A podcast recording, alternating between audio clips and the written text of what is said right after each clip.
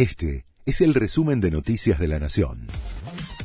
La Nación presenta los títulos del miércoles 30 de marzo de 2022. El kirchnerismo no logró los votos para cambiar el organismo que designa a los jueces el oficialismo debió suspender la sesión en el Senado, en la que hoy iba a tratarse el proyecto de reforma del Consejo de la Magistratura elaborado por el Ejecutivo porque no logró reunir los 37 votos necesarios que exige la Constitución. La sesión en el recinto se postergará probablemente para la próxima semana. El gobierno acordó con los panaderos un precio de referencia del pan. Por los próximos 90 días, el valor del kilo de pan francés se ubicará entre 220 y 270 pesos.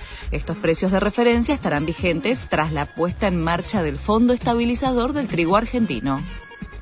Las organizaciones piqueteras anunciaron un acampe contra el gobierno. Es porque no alcanzaron un acuerdo en la reunión que tuvieron con el ministro de Desarrollo Social, Juan Zabaleta. La medida comienza esta tarde frente al Ministerio sobre la Avenida 9 de Julio y será por 48 horas. Ucrania denuncia a Putin por continuar con los ataques, pese a la promesa de Rusia de reducir la operación militar.